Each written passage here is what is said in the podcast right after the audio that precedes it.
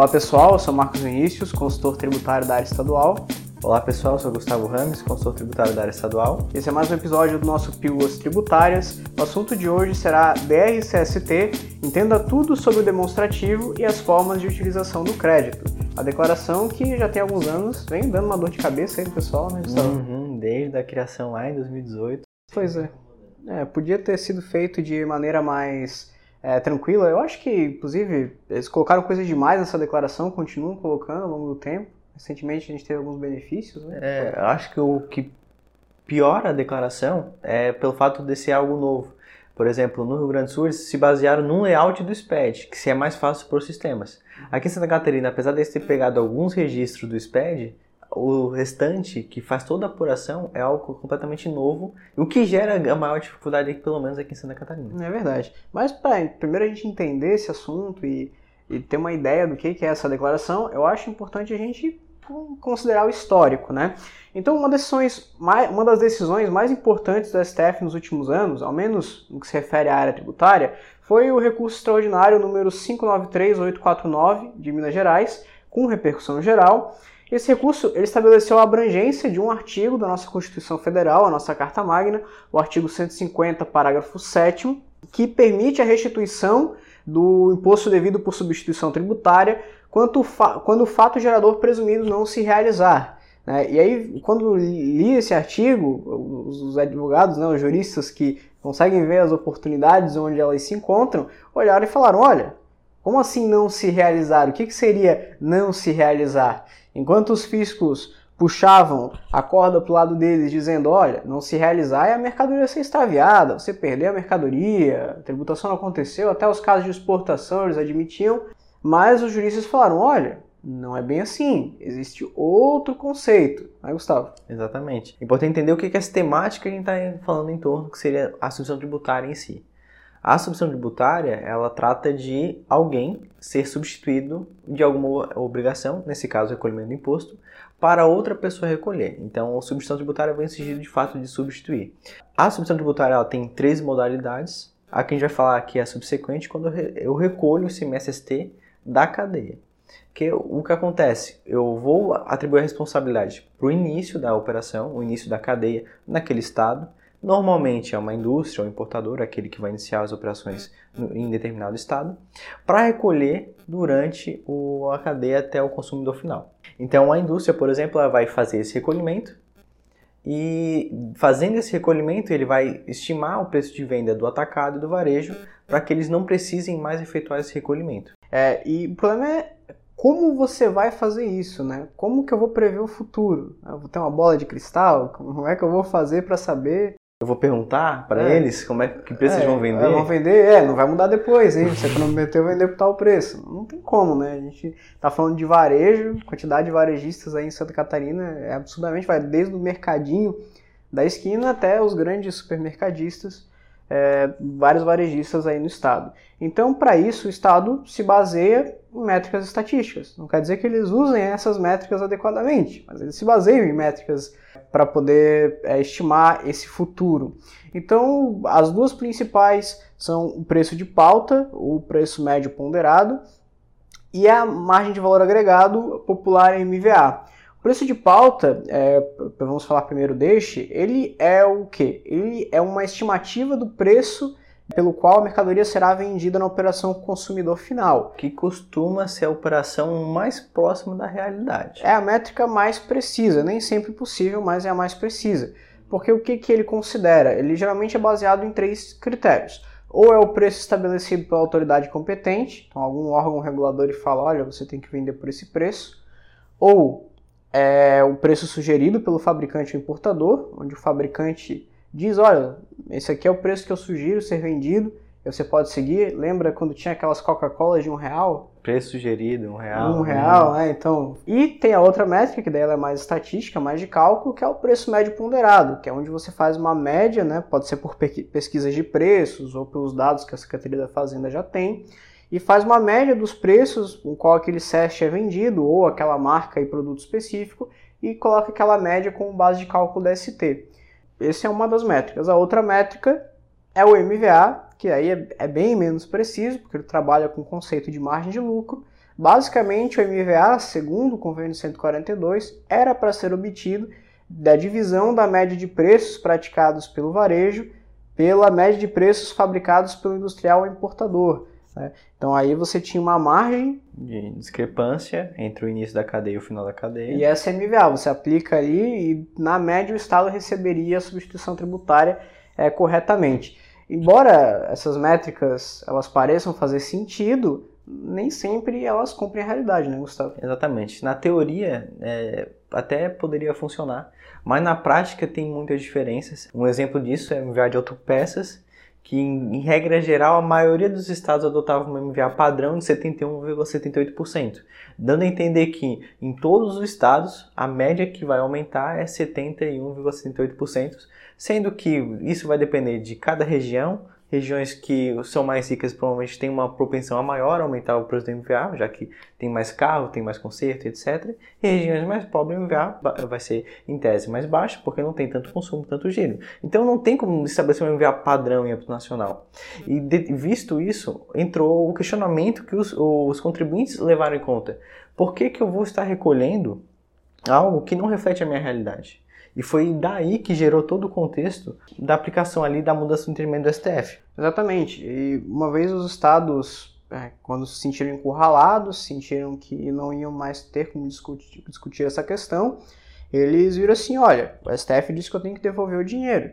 Mas ele não falou nada sobre eu colocar uma boa dose de burocracia aí no meio para dificultar a vida de quem quiser fazer isso. Exato. Eles escondem a burocracia do tipo, eu quero ter certeza que o valor, a informação que você está me prestando está correta. Eles colocam isso cheio de requisitos para cada vez mais dificultar o contribuinte a fazer a restituição. Exatamente. Então, é, aqui em Santa Catarina, claro, vários estados fizeram isso. Né? Se não me engano, Minas Gerais botou registros adicionais no Sintegra, é, e o Rio Grande do Sul até foi mais ameno, colocou é, isso dentro do SPED. Mas Santa Catarina e Paraná criaram declarações novas, né? formulários diferenciados para receber essa informação. Especificamente aqui em Santa Catarina, nós tivemos o advento do DRCST, que é o demonstrativo para cálculo da restituição, ressarcimento e complemento da substituição tributária, que acabou se tornando uma declaração extremamente complexa, é difícil de preencher, difícil de validar na fazenda, porque ele trabalha com muitas coisas que a pessoa não tem disponível no sistema contábil dela. Né. Uma delas é o ICMS-ST retido anteriormente substituídos, via de regra, não guardavam esse valor no sistema, deixavam, é, lançavam apenas o valor integral ali no valor do produto, conforme tem orientação no guia prático do SPED, e deixavam para lá. E acabaram tendo que resgatar essas informações novamente para conseguir fazer o DRSST. Isso era a ponta do iceberg, né? A declaração tem muitas validações e ao contrário de DIME e de SPED, ela tem cruzamento em, em tempo real com todas as suas outras obrigações acessórias e com os documentos já emitidos. Então não tem como você corrigir algo nela. Ah, vou corrigir aqui no DRSST, embora seja errado em outro lugar. Isso não existe. Você tem que deixar tudo alinhado, então demanda tempo, demanda pessoas.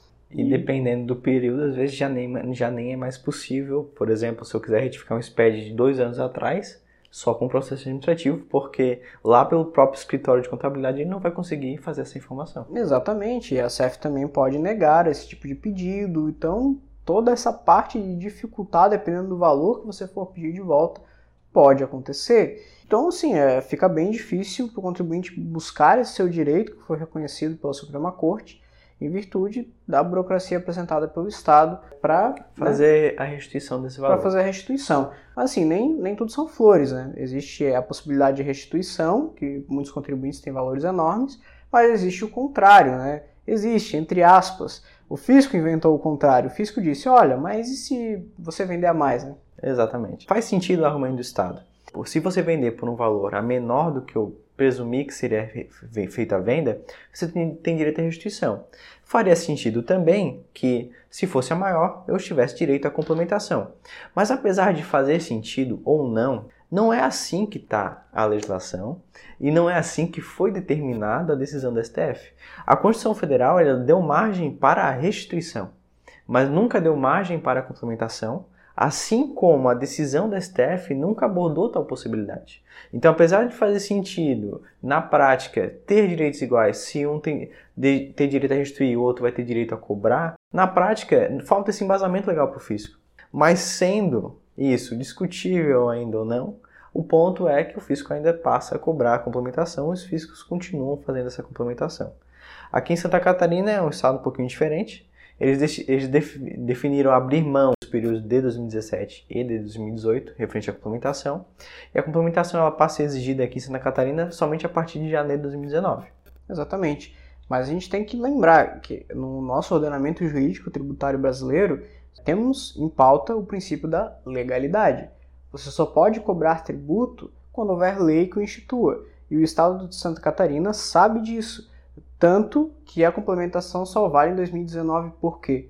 Porque a lei que instituiu essa obrigação foi publicada em 2018 e eles quiseram sim respeitar o período da anterioridade anual. Cobrar só no ano seguinte. Eles sabiam que deveria existir a lei, mas devemos lembrar que, segundo a nossa Carta Magna, segundo a Constituição Federal, quem é competente para dispor sobre substituição tributária é a Lei Complementar Federal.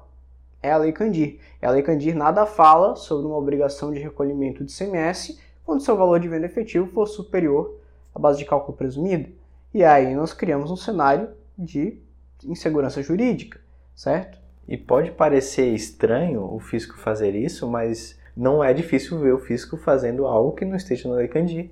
O caso mais recente que a gente vê, que é a polêmica de todo ano e provavelmente vai se arrastar até o final do ano, é a cobrança do diferencial de alíquotas para não contribuinte. Então, tem essa questão de, ainda assim, ainda que não tenha amparo legal na legislação federal, que deveria normatizar tudo isso, os estados fazendo situações que não estão na lei federal. Isso, e quando a gente fala de default, a gente está falando de algo que já estava na Constituição, estava lá previsto, e o STF disse que não valia só por não constar na lei complementar.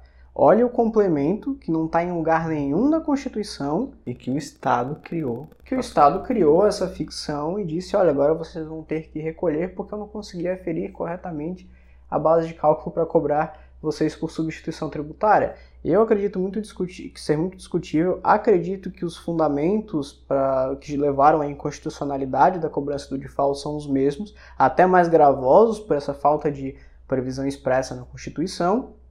E a gente já viu um caso parecido lá em 2001, 2002, né, na verdade faz bastante tempo, que foi o caso de importação de bem por pessoa física, que, é, que agora está sendo utilizado inclusive como argumento pelo fisco contra essa questão da default. Lá, os estados tinham publicado essa exigência do ICMS por lei estadual. Chegou lá, o STF disse que precisava de lei complementar e que as leis estaduais só valiam depois da publicação da lei complementar. Então, mesmo que uh, eles consigam um lobby no Senado, na Câmara, para aprovar uma mudança na lei Candir agora, segundo a jurisprudência do STF, o complemento poderia ser cobrado só depois da vigência da lei complementar. Então, a gente está falando de um salto de 2019 para 2022, 2023 e olhe lá. Então, quem tem condições, o correto é procurar um advogado para discutir a legalidade desse complemento. Provavelmente não vai vir de maneira imediata, mas ainda assim é melhor do que recolher o complemento. Vai ter uma incomodação, mas a empresa pode vir a ter muito lucro em cima disso. Ainda mais no cenário atual, onde preços de pauta, por exemplo, de combustível que estão congelados e vai gerar muita complementação entre ano passado e esse ano. Mas quem conseguiu vencer essa etapa, quem tem a restituição, é, depois que conseguiu esse valor, Gustavo, o que, consegue fazer com crédito? Depois que o contribuinte faz a entrega do envio da DSST, tem ela analisada ou após 30 dias, ela autorizada para fazer a utilização do crédito, ele tem algumas alternativas. A primeira, que é a mais vantajosa, é, é utilizar para bater no próprio imposto da empresa ou para bater com débito CMSST. A outra alternativa é eu fazer uma transferência para outro contribuinte próprio contribuinte, uma matriz, uma filial dele, ou para uma, uma empresa interdependente da mesma. Também é uma opção vantajosa, permanece 100% daqueles créditos. E a outra é vender para o contribuinte daqui de Santa Catarina ou de outro estado. Referente a vender para contribuinte de outro estado, a única modalidade é fazer a venda para bater com débito CMSST, para ICMS próprio não dá, afinal não tem ICMS próprio para Santa Catarina. E para vender para contribuinte interno em Santa Catarina, tem uma possibilidade de vender tanto para o CMS próprio, que é a novidade, foi instituída lá no passado, antes não podia, e também para bater com débito CMSST para contribuintes catarinenses também. E recentemente, a publicação em fevereiro pelo decreto 1743 de 2022 que para o próprio débito de complementação que o contribuinte faça, ele possa utilizar para deduzir o complemento que ele tem e aí ter um resultado mais líquido, digamos assim, porque ele vai ter, ele vai conseguir compensar tudo aquilo que ele tem sem precisar desembolsar nada. Exatamente. Então é uma possibilidade. Então, se você não quer se envolver em litígio, ah, não quero procurar um advogado, vou aceitar esse entendimento do Estado que existe um complemento a ser pago, eu posso utilizar da minha restituição para bater. Né? Pode ter gente que pode até sair zerado dessa história, né? batendo sua restituição com complemento e ah, não devo nada, não quero nada. Afinal, Santa Catarina não instituiu o ROT, que é o que muitos estados aí fizeram há um tempo, que é é um acordo, não é uma máquina do tempo, né? Para voltar lá para a sistemática antiga, permitiu ao contribuinte esse direito de escolha. Exatamente, não restituo, mas também o Estado não me cobra o complemento. Inclusive é uma vantagem que o fisco ele não quer incentivar esse tipo de modalidade. E Santa Catarina que foi até autorizado, recentemente saiu do convênio que permitia ela instituir o ROT. Então tudo indica que o Estado de Santa Catarina não vai adotar a sistemática pelo menos não no futuro próximo. Exatamente. E no mesmo despacho que ele saiu do ROT, também teve a instituição de uma possibilidade de parcelamento do complemento em 24 vezes, com redução de multas e juros. Exato, redução de multas e juros em até 90%, e tudo indica uma possível cobrança do fisco de complementação para os próximos meses. Já veio a cobrança em intimação no ano passado, muito provavelmente durante todo esse ano e também vai ter uma campanha forte do Estado em cima disso. Exatamente. E não venho pensando que quem não restituiu nada até agora será poupado pelo Estado só por isso. Quando o Estado precisar de dinheiro, ele vai exigir o complemento, tenha você pedido, solicitado 17 e 18 ou não todo mundo pensa, ah, eu não vou pedir a restituição porque eu não quero que o fisco me cobre o complemento, mas na verdade o fisco ele não tendo o dinheiro em caixa, ele vai procurar o dinheiro em qualquer uma das alternativas que ele tem, e a complementação da, da DSST, se fizer muito bem feito, ele vai ter muito dinheiro para ganhar. Vai ter muito dinheiro para recuperar. Então, pessoal, é, assim a gente encerra. A gente falou bastante aqui sobre todo esse caminho da DSST até o, o cenário atual. Obrigado por terem ficado até aqui. Até a próxima. Até a próxima, pessoal.